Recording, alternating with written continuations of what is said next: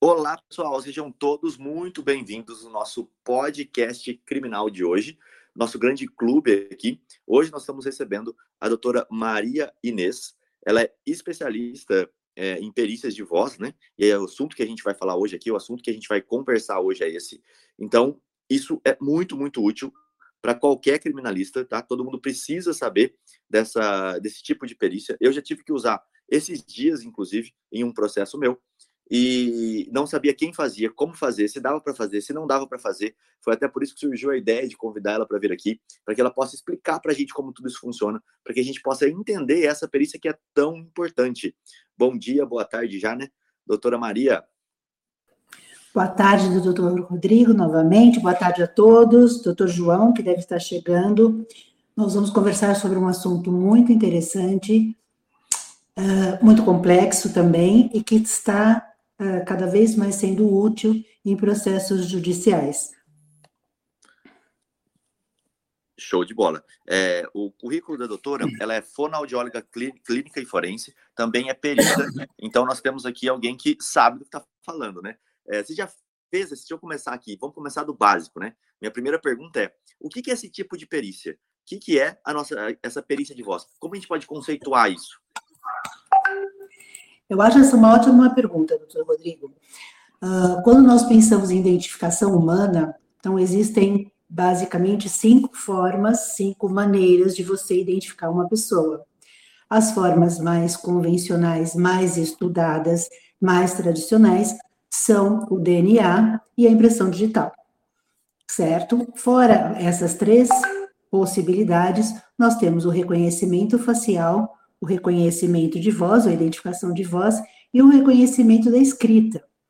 Com o avanço da tecnologia, nem sempre, atualmente, é possível se identificar uma pessoa por DNA ou por impressão digital.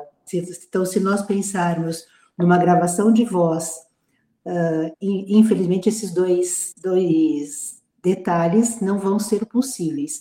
Então, aí é que nós fazemos a perícia de identificação de falantes, que é o confronto binário entre uma amostra questionada, que evidentemente já está dentro do processo, então nós fazemos a perícia quando solicitada pelo juiz ou pelos advogados, ou como peritos judiciais ou como assistentes técnicos, mas necessariamente esse áudio já tem que fazer parte do processo. E aí, dentro do contexto das ciências forenses, dentro do, dos quatro, dos cinco Ws, né, proposto por, pelo Hemograph of Temos do século III, seria então o W que, que responderia a pergunta who, quem é, quem fez, se essa pessoa é essa pessoa, sim ou não. Eu faço tanto perícias de voz quanto perícias de face. Legal. E qual que é a precisão de uma perícia dessa? Se eu estou dentro lá do meu processo, eu tenho um áudio que nem você explicou que já está ali dentro do processo, e eu quero contratar um perito para analisar se aquele áudio é, tinha a voz daquela pessoa, daquele réu, por exemplo, do processo criminal. Qual que é a precisão que consegue se chegar para falar, ó, é ou não é dele? Uh, essa é uma pergunta ótima, porque para você poder realmente chegar a uma precisão, você tem que seguir vários passos. O primeiro passo, doutor Rodrigo, é verificar a admissibilidade desse áudio. Então, nós temos vários processos, entre eles verificação de edição, verificação de sinal ruído. Então, por exemplo, se eu tiver uma amostra de fala e muito ruído de fundo, ou vozerio, que é o ruído de mais pessoas falando ao mesmo tempo, algumas vezes eu não consigo separar a voz que eu preciso para fazer o confronto.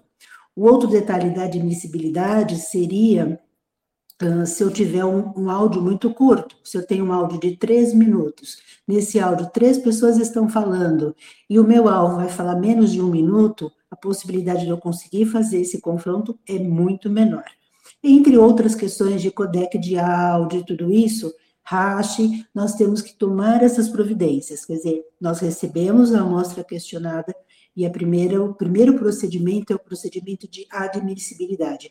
Eu posso fazer esse confronto, eu tenho material, eu tenho qualidade de material, e aí sim nós partimos para o segundo passo, que são três testes que nós temos absolutamente que fazer. que é a análise perceptiva auditiva. Então, eu vou escutar aquele áudio, vou verificar algumas características específicas daquela voz e separar aquelas características. Depois eu vou fazer uma análise da linguagem daquele conteúdo e, por fim, análise quantitativa, que é a análise acústica. A acústica nos traz muitas informações. Então, se eu tiver com esse áudio, eu fiz essas três análises, aí sim eu vou poder chegar num, num, numa especificidade maior. Eu acho curioso colocar aqui, na questão da admissibilidade, porque uma boa parte dos áudios que nós temos questionado são áudios provenientes de gravações telefônicas. E quando nós fazemos a gravação do padrão, sobre a qual já vou, discorrer, quando nós fazemos a gravação padrão, nós gravamos com microfone. Então, nós temos dois sistemas, o sistema telefônico e o sistema uh, captado por microfone. Esse é um detalhe muito importante para os peritos de voz e muito importante aí para as pessoas que estão nos, nos ouvindo agora. Se eu tiver dois áudios provenientes de duas captações diferentes, eu tenho que fazer um ajuste de filtro para que eles fiquem equalizados antes de começar a minha perícia. Porque algumas, um, alguns parâmetros que nós utilizamos, eles sofrem modificações importantes quando eu não faço essa equalização do tipo de captação. É claro que eu vou fazer equalização no padrão e não no questionário. Certo, entendi. É, mas, por exemplo, é, a prova ela foi admitida, o juiz falou, tudo bem, pode fazer uma perícia de voz. No final, se você tem todos esses requisitos, você consegue falar essa voz... É, minha pergunta, eu sou leigo, tá? Então é como se fosse Sim, o DNA, claro. por exemplo.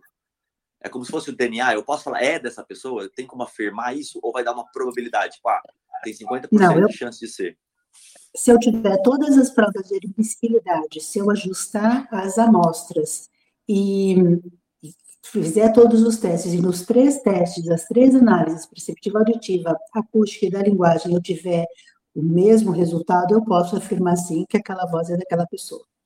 Porque são muitos Legal. testes e muito detalhados, mas eu já não poderia, doutor Rodrigo, se num desses testes eu não tivesse o mesmo resultado que nos outros dois aí seria uma perícia inconclusiva. Certo, entendi. E você estava explicando ali antes é, que quando o áudio tem menos de um minuto de fala daquela pessoa específica, fica mais difícil de você fazer essa perícia. Mas ela é impossível ou você consegue ainda assim fazer com trechos curtos? Olha, eu acho muito difícil, porque nós trabalhamos, eh, Rodrigo, com, com amostras de fala espontânea. É uma amostra como a que eu estou conversando com você agora, uma amostra de fala espontânea, que é a caracterização do indivíduo. Se você tiver uma amostra de contagem, uma amostra já preparada, uma leitura, você já não consegue, a gente não consegue aplicar os testes que nós precisamos. Então, esse é uma, um ponto. Aí a questão da fala líquida. Se eu tiver uma fala líquida de um minuto, provavelmente eu terei poucos elementos da área de linguagem e de acústica que eu preciso para colocar no meu laudo. Hum, a não ser que a pessoa tenha uma voz muito específica, o que raramente acontece, ou que tenha alguma alteração de fala que a caracterize a ponto de eu dizer sim a essa pessoa por causa desse problema de fala. Mas habitualmente nós preferimos fazer com pelo menos três minutos de fala líquida. Legal. Eu estava com um processo esses dias, né? É, que eu precisei utilizar, inclusive, é, eu iria utilizar, mas no final das contas eu acabei não utilizando, desse tipo de perícia. Por quê? Era um áudio que o réu teria enviado para a vítima, ameaçando ela. É, uhum. E aí, nesse, no caso desse áudio, ele falava: Eu não fiz esse áudio. E eu falei para ele: Se eu passar, então, por uma perita, oh, tua voz não vai dar sua voz? Ele falou: Não. Falou: Então, vamos fazer essa perícia. E aí, qual foi o questionamento da juíza para mim? Olha, aqui no estado uhum. de Mato Grosso do Sul não tem perito que faz isso. É, essa, essa, perícia não existe, não tem como ser feita. E aí que vem a minha pergunta agora aqui para você. É, existe, você já atuou em qual estado? Existe perito em todos os estados? É fácil encontrar alguém que faça esse tipo de perícia? Então, eu sou cadastrada pelo TJ São Paulo, né? E, e sou cadastrada em, nos tribunais de justiça que permitem que você faça o cadastramento online. Nas perícias de voz, uh, Rodrigo, eu, doutor Rodrigo, eu trabalho uh, online sempre, porque eu não necessito estar com uma pessoa para fazer a coleta padrão. Então, eu posso fazer perícias da, de outros lugares do Brasil. Eu já fiz para Amazonas, já fiz para Bahia, eu já fiz para vários lugares para o Sul. Então, sim, é possível, porque inclusive a coleta padrão ela é feita online, ela nunca foi feita presencial, de modo que seria possível tranquilamente de se fazer essa parte. Ah, legal, show de bola. É, e eu sou, um, vamos supor que eu seja um advogado é, do, do, meu cliente lá, eu quero contratar essa perícia, eu vou pagar, não é o Estado que vai pagar. Você tem uma faixa de preço de quanto custaria uma análise? Eu sei que vai depender de tamanho, né, da dificuldade ali, Sim. mas assim, só para o pessoal poder ter uma ideia de se é viável dentro de qualquer processo ou se eu vou usar só para caso específico, como que funciona esse valor assim? Olha, é uma média de 15 horas de trabalho, dá mais por volta de 6 mil reais. É um, é um valor médio de perícia. Se a gente não precisar fazer muito trabalho no áudio, depende também do, da questão da quesitação, uh, o quanto a gente vai ter que responder ou não, do acompanhamento do processo. Mas uma média de valor é, é, por, é ao redor de 6 mil reais, porque é um trabalho, como eu disse para você, bem complexo. A pessoa tem que estar muito preparada, tem que estar para poder chegar a uma conclusão de sim ou não e poder dar um resultado. Então, também nada adianta você eu, eu ser contratada e fazer todo o processo e falar, olha, não, não, deu certo, eu não sei dizer se é ou se não é.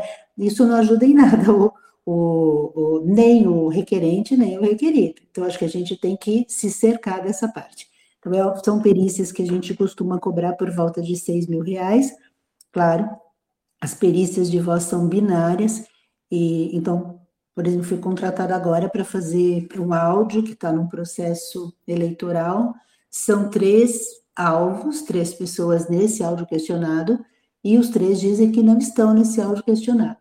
Então, são três perícias. Isso é legal falar aqui para o pessoal que está ouvindo, porque uh, cada perícia ela é individual, é um processo binário, padrão e questionado. Eu não consigo pegar um áudio com três pessoas e fazer uma perícia só. Então, isso também é importante colocar aqui para o pessoal. Legal. É, bom, dentro do processo, para nós, né, que somos advogados aqui, que atuamos, a gente precisa ter uma noção do que, que vai acontecer. Porque é difícil uhum. pedir uma perícia que vai complicar o seu cliente, por exemplo. Né? É, claro. é algo que, que a gente tem que tomar muito cuidado. E às vezes só perguntando, a pessoa fala que não tá, mas você não tem tanta segurança.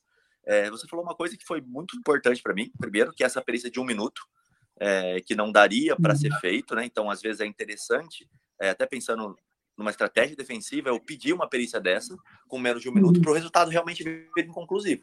Para eu falar, opa, falta a prova. Não dá para falar que é. Tem algumas outras dicas que você possa passar assim para a pessoa, ó, dá uma olhada nisso, olha isso, quando tem áudio verifica isso, isso, isso, que são que daria um, um indício de que a perícia poderia sair é, favorável ou contrária? Olha, eu acho que a gente tem que falar, além dessa questão do, do áudio, então, eh, de áudios muito curtos, com muitas pessoas falando. Uma coisa é eu ter um áudio curto, de dois minutos, vamos dizer, que só uma pessoa está falando. Então, eu posso ter uma amostra passível de ser, de, de, de fazer um exame. Agora, se eu tiver, é uma dica, se eu tenho uma amostra de dois minutos e três, quatro pessoas estão falando, eu não vou ter material suficiente. Outra coisa para os advogados que estão aí nos ouvindo, que eu acho fundamental é a questão da quesitação. Então, o que eu vejo é que a pessoa, a, a maior parte das pessoas que está no processo, que recebe uma perícia, a quesitação é, não, não é uma quesitação que poderia colocar em xeque, ou poderia fazer o perito pensar duas vezes. Então, as pessoas perguntam coisas que não tem nada a ver, desculpa, com a perícia de voz. Então, fala assim: ah, você pode o seu perito dizer se a perícia é, é positiva ou negativa? Isso já está na conclusão. Mas existem algumas questões de quesitos que deveriam estar na quesitação quando existe perícia de voz. E eu acho que o fonoaudiólogo, no caso, precisa, precisaria. Então, se você tiver Rodrigo, um, um, desculpa te chamar de Rodrigo. Não. Se você tiver uma, você está com um cliente e esse você pediu e o cliente traz uma perícia, ou, ou, não o seu cliente, uma outra pessoa coloca uma perícia no processo, a aquisitação que você vai fazer para esse perito é fundamental. E existem algumas questões relacionadas à voz que precisam estar. E isso eu não vejo. Eu faço perícia há muitos anos de voz, tanto de voz quanto de face. Eu não vejo essa quesitação assim, vamos dizer, específica. É uma quesitação muito mais, mais uma, uma quesitação mais geral. Não existe uma quesitação mais específica para voz. Legal. Eu vou Isso até é perguntar quais são suas dicas aí de pergunta, né? Quais são é, o que você acha que é fundamental perguntar. Só queria compartilhar uma coisa. Primeiro, é, doutor tá. João Ricardo chegando por aqui, nosso mago do Tribunal do Júri, que faz júri em é. todos os estados da federação, está por aí. João, quando quiser falar também, sobre seu áudio. Olá, aí. olá, desculpa a minha ausência, tive um pequeno imprevisto aqui, mas muito feliz por participar. É, bom dia, bom. doutora Marinês também. Prazer estar aqui contigo. Bom dia. Doutores, bom dia. É um prazer. Eu acompanho a, a sua carreira há algum tempo, doutor João. E muito, eu, eu, eu, acompanho porque você tem uma fala muito eloquente, uma voz muito boa, uma linguagem excelente. Como fonoaudióloga, eu preciso sempre procurar. O doutor Rodrigo, eu acho que eu não, não ouvi falando, mas o doutor João já ouviu. É, deixa eu falar mais uma outra coisa com relação a. Eu, Pode falar, doutor. até para você. É, se um processo de fonoaudiólogo, por exemplo, eu consigo ficar com a voz do João. Não com o timbre, né? Mas com a eloquência ah. que ele fala, assim. Dá para arrumar isso ou não? Olha, eu acho um pouco difícil, vai precisar treinar muito a linguagem. E entramos nessa Mas, outra questão. Doutora, aí. assim, ó, só para a gente não sair do tema, eu confesso que uma das minhas grandes dificuldades no começo era, era a oratória. Eu tive muita dificuldade com a oratória, tinha muitos vícios de linguagem. E eu acho ah. que com treino dá, assim, treino e acompanhamento profissional, né, melhora muito, muito, muito. Sim. E para vocês é importante, porque nós temos hoje uma boa parte do trabalho apresentado em redes sociais. Então, a pessoa presta atenção, como você fala. Se ela não tiver uma consciência de da atenção, o, o seu poder de convencimento está na sua forma de falar, com certeza. Especialmente para vocês, né, que fazem sustentações orais. Eu tenho um grande problema que eu falo muito rápido. E às vezes eu atropelo a palavra que eu estou falando de tão rápido que eu quero falar.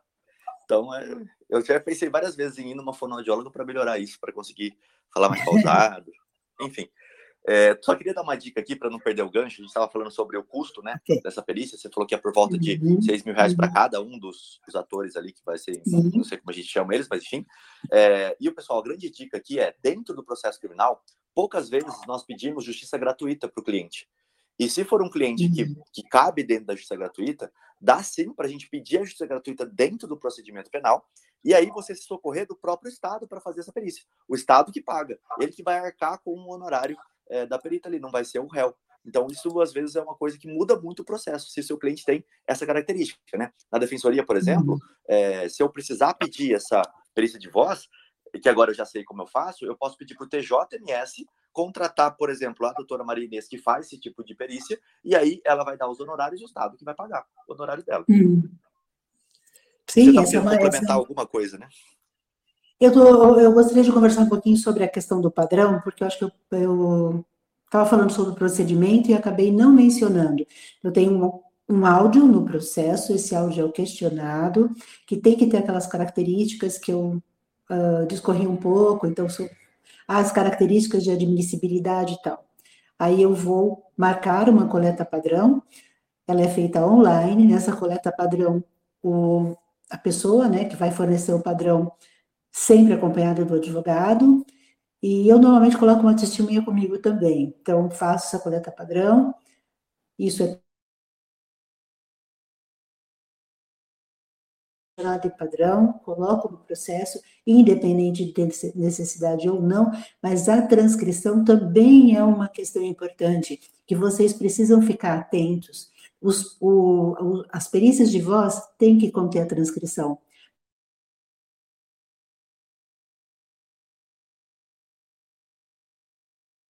para se fazer aquela perícia. Então, se eu não apresento a transcrição, você vai ter que ouvir o áudio se quiser, quer dizer, mas a, apresentação da transcrição é importante. Então, eu faço o padrão, apresento a transcrição.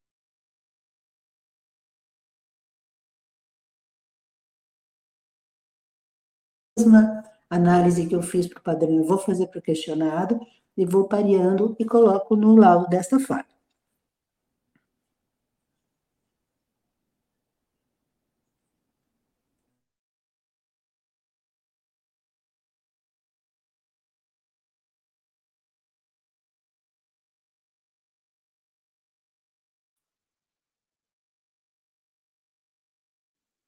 Olá, olá, vamos ver se melhorou.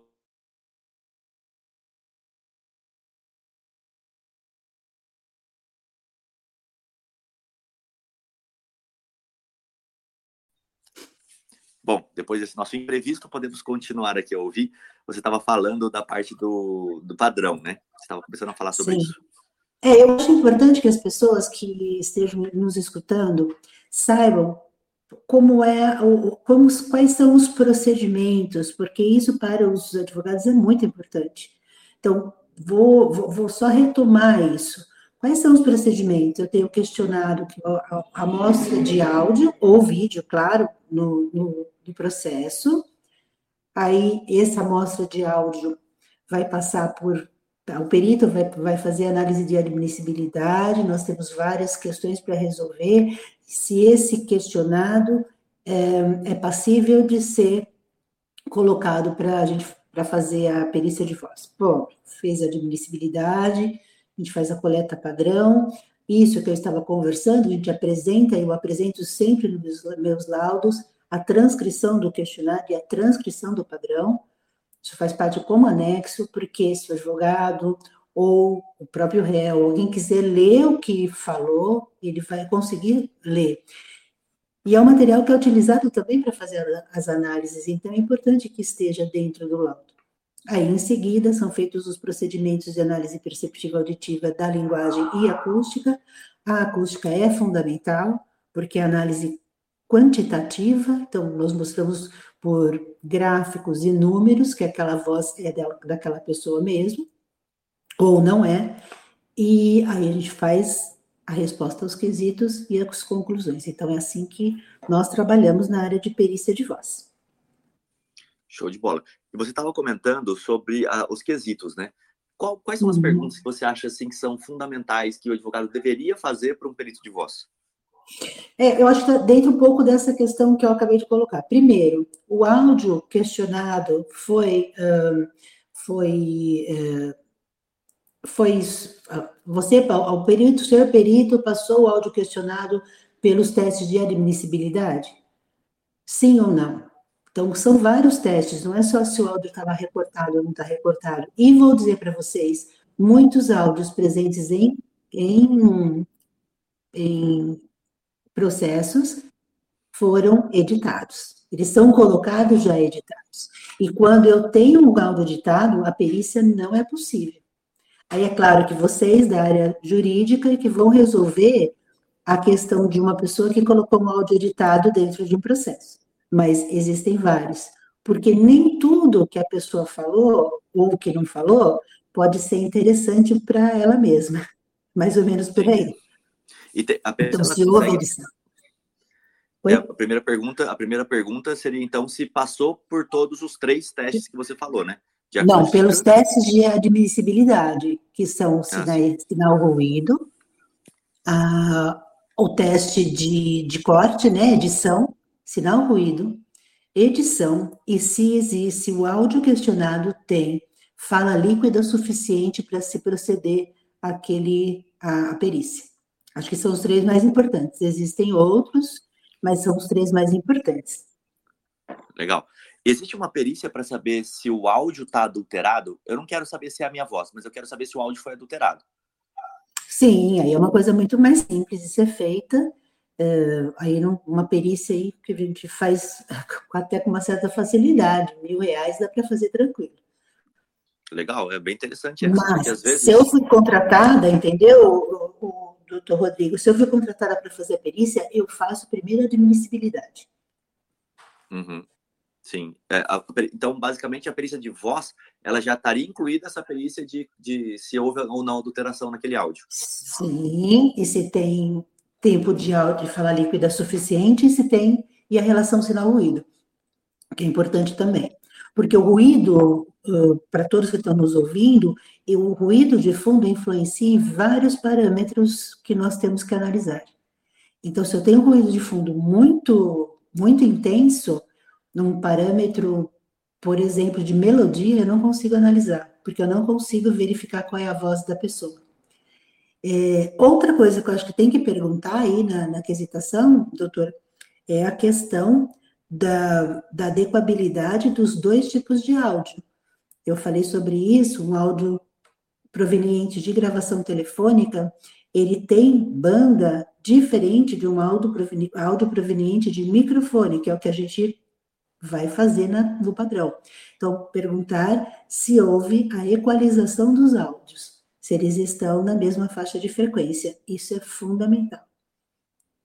Legal. É, você falou que tem a, a, colheita ali do, do material, né? Como se fosse um exame grafotécnico, eu vou pegar ali a escrita da pessoa é, para eu saber se, se a escrita dela está lá. No áudio, eu vou fazer a mesma coisa. Eu vou fazer um, é, a colheita desse áudio e ele é online. Por onde é feito? Qual é o sistema? E a segunda pergunta é o que, o advogado tem que prestar no momento, prestar atenção no momento dessa colheita? É, primeiro o, o Zoom, né? Eu, eu, faço pelo Zoom, é importante que o Zoom seja gerado pelo perito. Uh, eu gosto de ter um testemunho comigo, uma outra pessoa da área de perícia de voz, só por, por garantia, e o, a pessoa que vai ser, da qual eu vou coletar o padrão, ela deve estar num ambiente com, com computador e tal. Eu gosto de gerar o link para a reunião para não surgir nenhum tipo de dúvida. Eu não uso nenhum tipo de link, vamos dizer, pirata, nem programa pirata, essas coisas, nem pensar, né? Mas, enfim, eu acho importante que, que seja gerado pelo perito e eu peticiono dizendo qual vai ser o horário, qual vai ser a data, o tempo.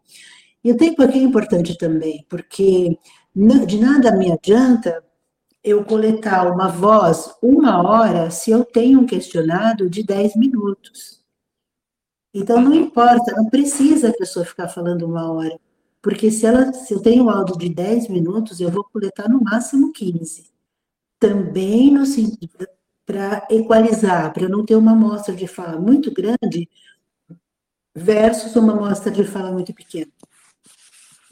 Entendi. Bem Entendeu? interessante isso. Sim. E você estava explicando a questão do telefone, né? Se eu faço Sim. uma interceptação telefônica, vamos dar o padrão, vamos dizer assim, da voz ali. E aí eu preciso fazer a colheita da amostra também pelo telefone para poder ficar similar ou não? O Zoom já basta? Ou você faz pelo telefone, que é possível. Agora, quando entra a questão do WhatsApp, eu tenho outra faixa de frequência, outro tipo de, de, de entrada né, no, no microfone, então, ou, outro tipo de coleta, cada Cada tipo de aparelho vai me dar um tipo de coleta. Então, se eu faço uma chamada telefônica, mesmo pelo celular, e essa chamada é interceptada ou é gravada, eu tenho uma qualidade de áudio. Se eu faço uma mensagem por celular, eu tenho outra qualidade. E por microfone, eu tenho outra qualidade. Então, eu posso sim tentar fazer no, do, com o mesmo sistema de captação, ou então passar pelo programa acústico para fazer o ajuste dos filtros. Isso também é possível. Entendi. É legal isso, porque eu posso questionar o perito se foi feito é, esse ajuste? Olha, claro, você fez a perícia, você falou que é o meu cliente. Mas, eu vou dizer é, que os meus alunos, todos os meus alunos sabem disso, viu, doutor Rodrigo? Interessante. Tem que saber. Tem que estudar. É, essa, é, essa é uma parte importante da gente.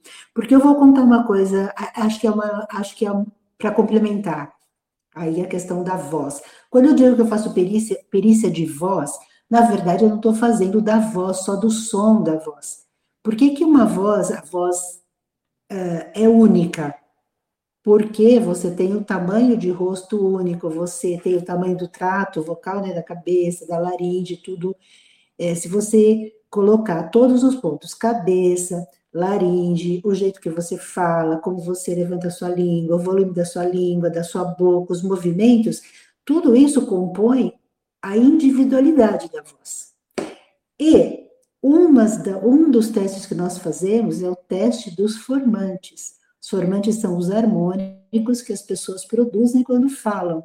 E esse formante depende do tamanho do trato vocal, depende do tamanho das cavidades, depende do movimento da língua, de uma série de coisas. Quando eu tenho uma gravação telefônica versus uma gravação microfônica, eu perco esse dado que é dos formantes, que é um dos dados mais importantes nas perícias de voz, porque eles têm resultados únicos. Então, isso é o que eu estou querendo explicar. Precisa realmente precisa equalizar, senão você já tem uma perícia totalmente furada. Muito interessante isso, porque é uma forma de você questionar uma perícia de voz, né? E o que a gente vê no processo é muita interceptação mesmo. Mensagem de uhum. WhatsApp pode até existir, mas é muita interceptação. E às vezes a qualidade é muito ruim da interceptação.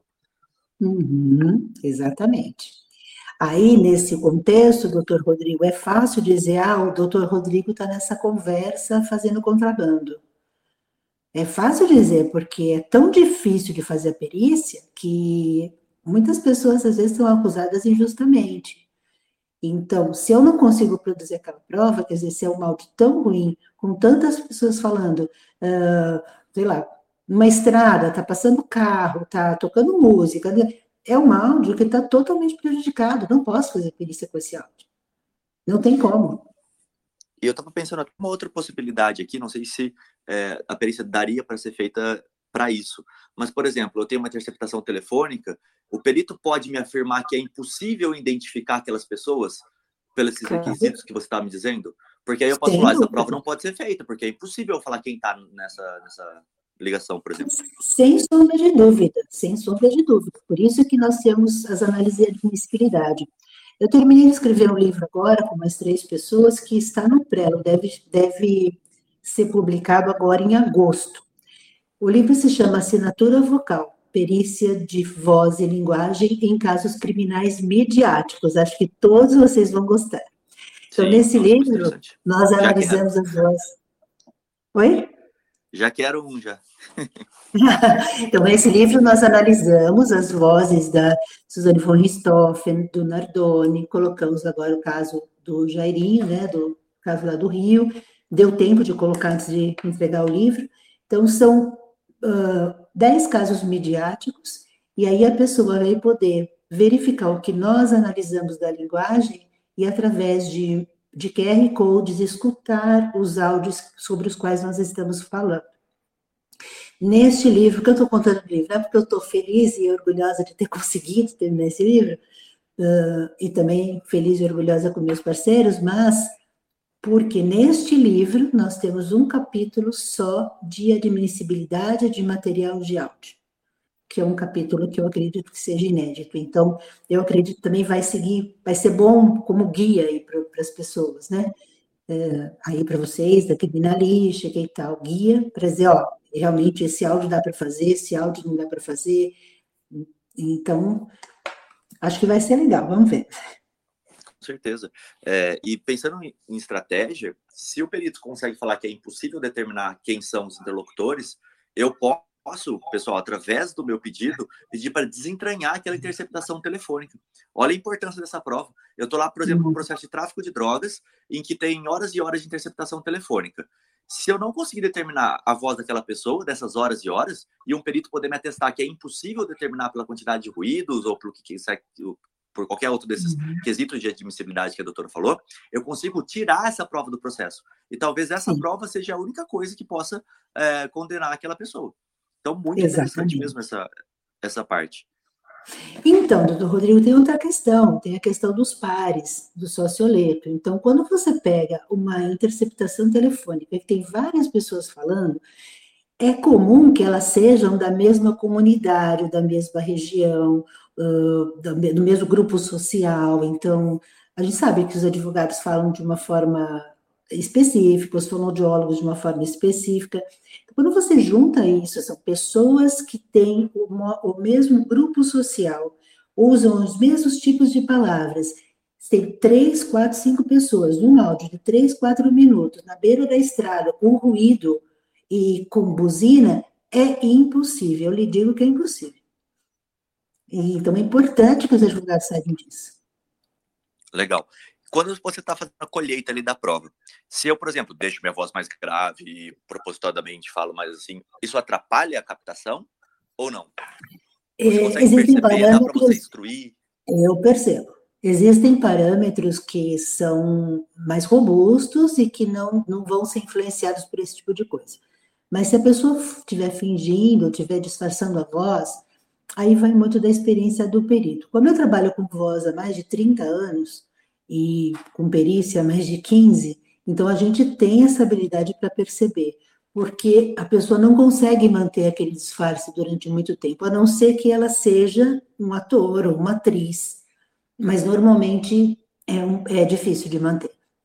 A gente percebe sim, viu, doutor Rodrigo? É, é, já faz parte, mas eu nunca peguei alguém tentando disfarçar a voz. É, interessante.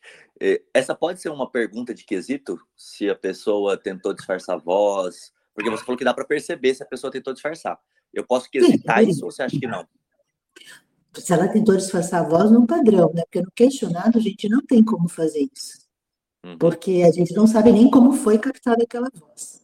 Acho que mais importante que isso é vocês garantirem que o áudio que está no processo é todo o áudio existente, e não uma parte, e não que tiraram uma pessoa que não deveria estar lá, porque é o que a gente mais vê. E, e o que a gente faz também é, é o conteúdo linguístico, então se a pessoa está falando, se existem, existem várias coisas para a gente ver se tem corte, um deles é a linguística, é a continuidade linguística. Então dá para ver. Acho que é mais importante do que a questão do disfarce. Porque no questionado, a pessoa só vai disfarçar se ela souber que está sendo gravada. E habitualmente ela não sabe. Sim.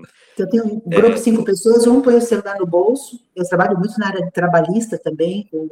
perícia de assédio moral, assédio sexual, enfim. A pessoa põe o celular no bolso e começa a conversar com a outra. E, então, quem está sendo gravado, habitualmente não sabe que está sendo gravado. Sim. E esse, essa perícia aqui também é bem interessante de você olhar se houve corte nesse, nessa voz. Ela dá uhum. para determinar se existia mais conversa antes ou depois? É, ou isso não dá para ver? Por exemplo, ó, esse áudio ele foi cortado aqui, então tinha algo antes que cortaram. Isso dá para o perito olhar?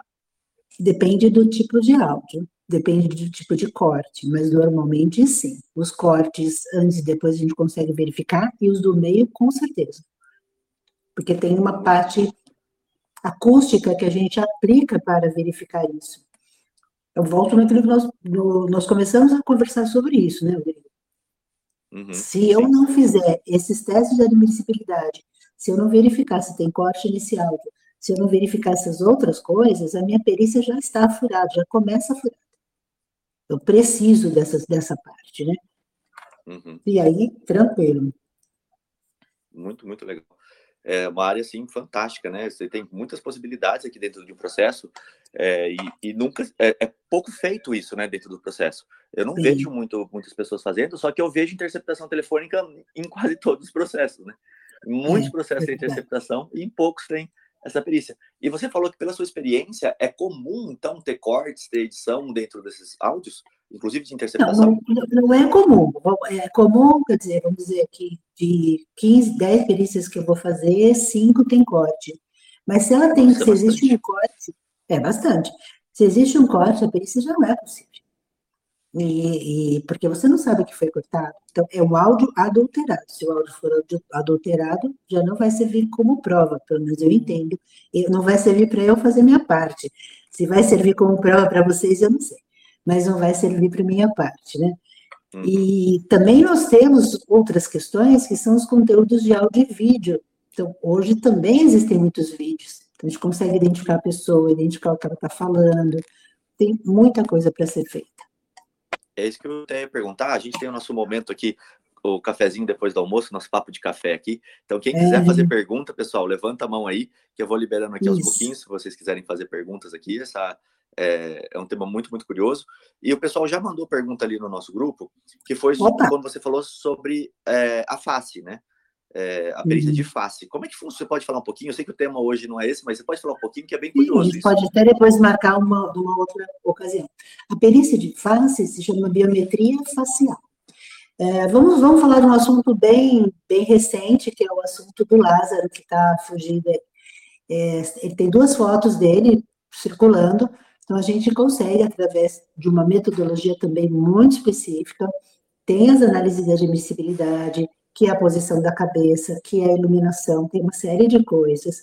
E nós temos alguns uh, parâmetros de face que são específicos da pessoa. Então, a gente faz medidas faciais, a gente faz análise de sobreposição com, com, com programas específicos para verificar. Nós temos muito, viu, Rodrigo, a pessoa que fala, não, mas eu não estava naquele lugar porque eu estava no jogo de futebol.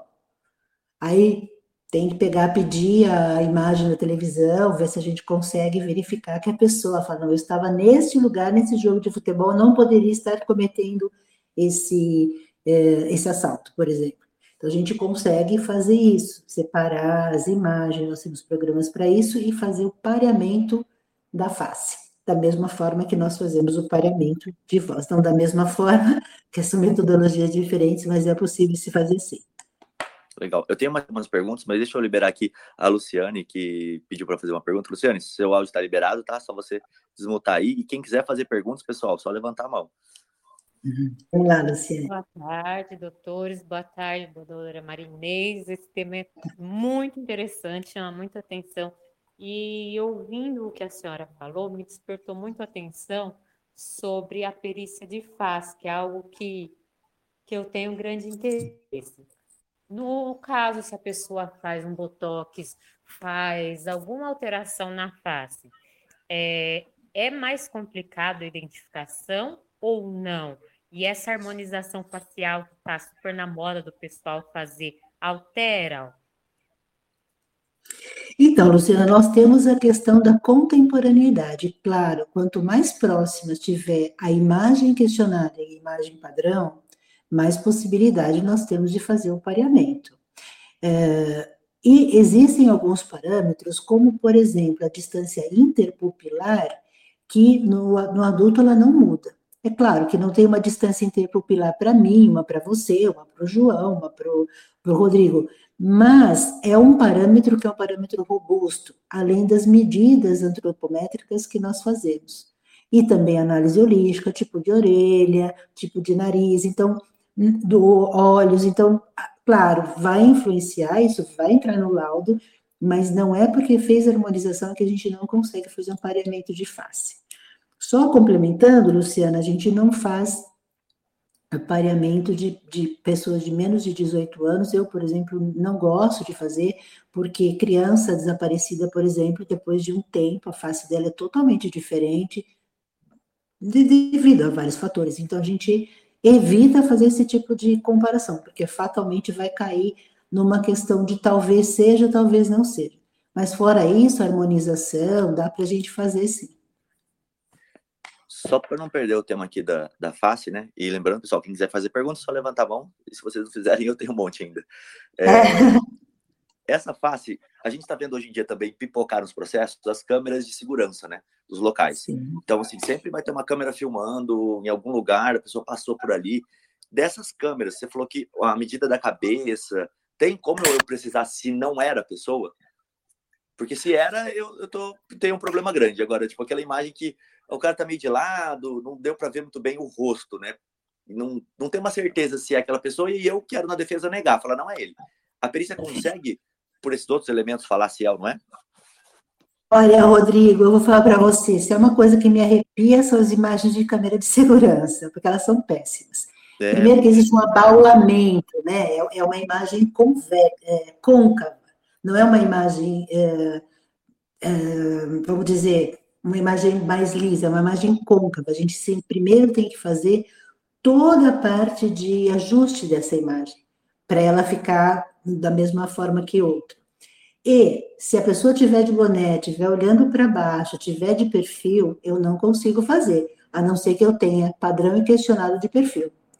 Além de tudo, são câmeras que estão muito distantes, e se eu tiver que aproximar, eu perco o pixel, e também normalmente são imagens escuras. Agora, não é só a face que eu posso ver. Então, às vezes, um perito da área de fisioterapia pode ver a forma que a pessoa anda. Eu consigo calcular a estatura tranquilamente. Então, se esses, essas forem as perguntas, estatura, um perfil parecido, talvez até dê certo. Mas para as pessoas que estão nos ouvindo, câmeras de segurança, vezes, vezes imagens uh, tiradas com celular ou com, com câmeras, câmeras normais, elas têm que se passar por um processo de ajuste porque a imagem da câmera de segurança é abaulada. Interessante. Então, eu poderia fazer uma perícia para falar que, da mesma forma como a gente estava falando da voz, eu posso falar que não tem como eu, eu precisar aqui naquela pessoa. Daria para eu perguntar exatamente. isso para o perito. Exatamente, exatamente. Muito porque a questão da imagem, Rodrigo, é muito complicada, porque quando você aproxima, você tem um tanto que você consegue aproximar, depois ela começa a perder a qualidade. E se você for transformando muito essa imagem, você perde o que você precisa, que é verificar se aquela pessoa é aquela pessoa. Legal. Então, a gente vê nos filmes que o pessoal meio que recupera, assim, né? Eles dão aqueles zooms e depois eles fazem algum sim, procedimento para para a imagem ficar mais nítida. Isso existe? Não. Só no CSA. CSI tem, tem tudo. A prova está prontinha, a prova de voz é legal, a biometria está certinha, mas não é o que acontece habitualmente. É, e essas questões de câmera de segurança, elas são bem complicadas para a gente, para os perícios de, de, biometria de face. Aí eu digo para o advogado que me contrata como assistente, olha, eu posso fazer até esse ponto, quer que eu faça ou quer que eu não faça. Porque eu tenho essa questão também. Você vê, me contrata, Marinês, eu quero que você faça assistência técnica dessa imagem com essa eu não vou te cobrar absolutamente nada nesse primeiro momento. Eu vou olhar a imagem e vou dizer, doutor Rodrigo, isso não é possível, porque essa imagem está assim e essa está assim. Ponto, acabou. Aí você vai para o seu processo. Agora, a mesma coisa com o áudio. Eu escuto o áudio primeiro e digo, doutor Rodrigo, doutora Luciana, doutor João, esse áudio não é possível. Agora, se você quiser que eu faça um laudo sobre impossibilidade, é diferente. Mas se quiser que eu escute e fale, ó, nem peça, porque não vai dar certo também é possível. Muito bom. Deixa eu chamar o Jordan, que também tem alguma pergunta. Jordan, pode liberar aí seu microfone. Boa tarde, está dando para ouvir? Boa tarde, está sim. Quem é? Jordan, né? Já, Boa tarde, Maria. Oi? Boa tarde, Rodrigo Alves. Eu não estou ouvindo você muito bem, desculpa. Pois não. A minha questão é com relação, igual um exemplo, né? Aqui no, no fórum de Belo Horizonte, é, no cumprimento de sentença em execução, tem um reconhecimento facial, né? Hoje já é vigente em Belo Horizonte o reconhecimento facial. E eu vi alguns apontamentos, alguns estudos, sobre a questão de usar como se fosse a íris, ou um ponto, porque existem vários pontos, né? No rosto para poder fazer o reconhecimento. A separação entre os olhos, e dentre outros, né? É, existe essa possibilidade também de reconhecer pela íris ou algo nesse sentido? É Jordan, né? Oi? É Jordan seu nome? Isso, isso. Jordan, Jordan, existe uma, uma diferença grande entre reconhecimento e identificação. O reconhecimento facial usado nos aeroportos, nas ruas e tudo isso, é um programa pronto que tem um banco de dados e aí, então, ele vai separar uma pessoa dentro de um, várias outras pessoas que estão andando. Então, eu estou no aeroporto uh, aí de Guarulhos e tenho a minha ficha criminal, eu coloco essa no banco de dados, a meu, foto do meu passaporte, e a câmera vai buscando a minha imagem dentro de outras imagens. Então, isso tem banco de dados. O reconhecimento não identifica a pessoa. A identificação facial é feita de com padrão e com questionário, é pareado. Então, aí sim eu vou dizer que você, Jordan, é você naquela foto. Mesmo que você seja reconhecido, você pode pedir a identificação da face. Porque são coisas diferentes. Interessante isso. É aquela, aquele sistema, né? No aeroporto eu já vi isso muito. Até quando você chega sim. de fora do Brasil, que você passa teu passaporte ali pelo sistema automático, parece que é assim que eles fazem. Pelo menos eu, quando eu olho por trás, Sim. no vejo o programinha ali. Isso. Ele compara minha foto com o meu rosto e fala, não, Rodrigo, Rodrigo pode Isso ir. mesmo é reconhecimento, é, com banco de dados e com programas específicos. Os melhores programas são os japoneses e os chineses, né? Pelo menos são os que mais, mais utilizados. Mas aí é diferente do reconhecimento. Se você for falar, Jordan, não sou eu que estou nesse lugar, aí eu preciso de um exame feito por um perito que vai comparar a sua face com a face da, da fotografia, da imagem que foi tirada em determinado lugar. E nessa perícia, você também faz. É, pode falar, pode falar. Ah, não. Muito obrigado a todos. Show de bola. Oi. Nessa perícia de face, você também consegue falar se houve adulteração do vídeo? É que acho que é fácil, né? Falar. Claro, não, não sei se é fácil. Claro, sim, sim, é possível. Tem vídeo, é mais exemplo, fácil de verificar do que áudio. Aquela imagem que saiu do Dória, que ele estaria numa cena lá sexual tal, uhum. é, daria para verificar que não é ele, por exemplo, ali que foi um. Porque é, não, não foi ele, foi uma montagem. Eu participei daquela perícia, foi uma montagem. Ah, que interessante. É, você pode falar um pouquinho como foi essa perícia ou não? Olha, eu não, não, não é nem questão de poder falar como foi, porque é, é, eu, eu não consigo explicar pelo, pelo só com áudio, mas a gente tem várias técnicas para verificar a sobreposição de imagens. Várias técnicas, vários programas que a gente compra, adquire para isso, né? Então, tem técnicas de coloração, tem técnicas de brilho, de contraste. A gente tem várias coisas para aplicar para ver se aquela foto foi montada. É mais fácil ver isso do que verificar a edição no áudio. Interessante isso aí. É, e a voz, voltando um pouquinho para a voz, okay. eu acho que você falou um pouco sobre isso. A voz, ela é única? Tem como eu falar que única. essa voz só pode ser dessa pessoa? Olha, Rodrigo, a voz é como assinatura vocal. Por isso que meu novo livro se chama Assinatura Vocal. Às vezes você está com uma voz um pouco mais cansada, às vezes você está com uma voz mais animada, às vezes você está, sei lá, um pouquinho rouco, mas a sua voz é única, só sua. Não existem duas vozes iguais, nem de gêmeos. Aplicando, claro, esses parâmetros que nós aplicamos para identificação, porque a gente faz uma varredura em tudo, inclusive na parte linguística, que é extremamente importante. Então, não, não dá para eu posso. É, não, não, não, adiantaria eu fazer um quesito onde eu pergunto para o perito se é, existe uma outra voz, porque ele vai falar que não, né? Seria única. Não, esse não, não seria quesito. Mas você pode perguntar para o perito, queira o senhor perito dizer quais são os parâmetros uh, que foram testados e que dizem que essa voz é dessa pessoa ou que não é dessa pessoa. Porque daí Legal. você vai saber se ele aplicou os parâmetros que têm que ser aplicados. Os da perceptivo auditivos, a da, linguagem e o, e o da acústica. Tem mais algum outro quesito que você acha impensável, assim, para uma perícia de voz? A gente falou do quesito é, para que o perito falasse de corte e aqueles outros primeiros que você já citou. Tem alguma outra coisa que você acha assim, fundamental que se pergunte? Então, de corte eu já falei.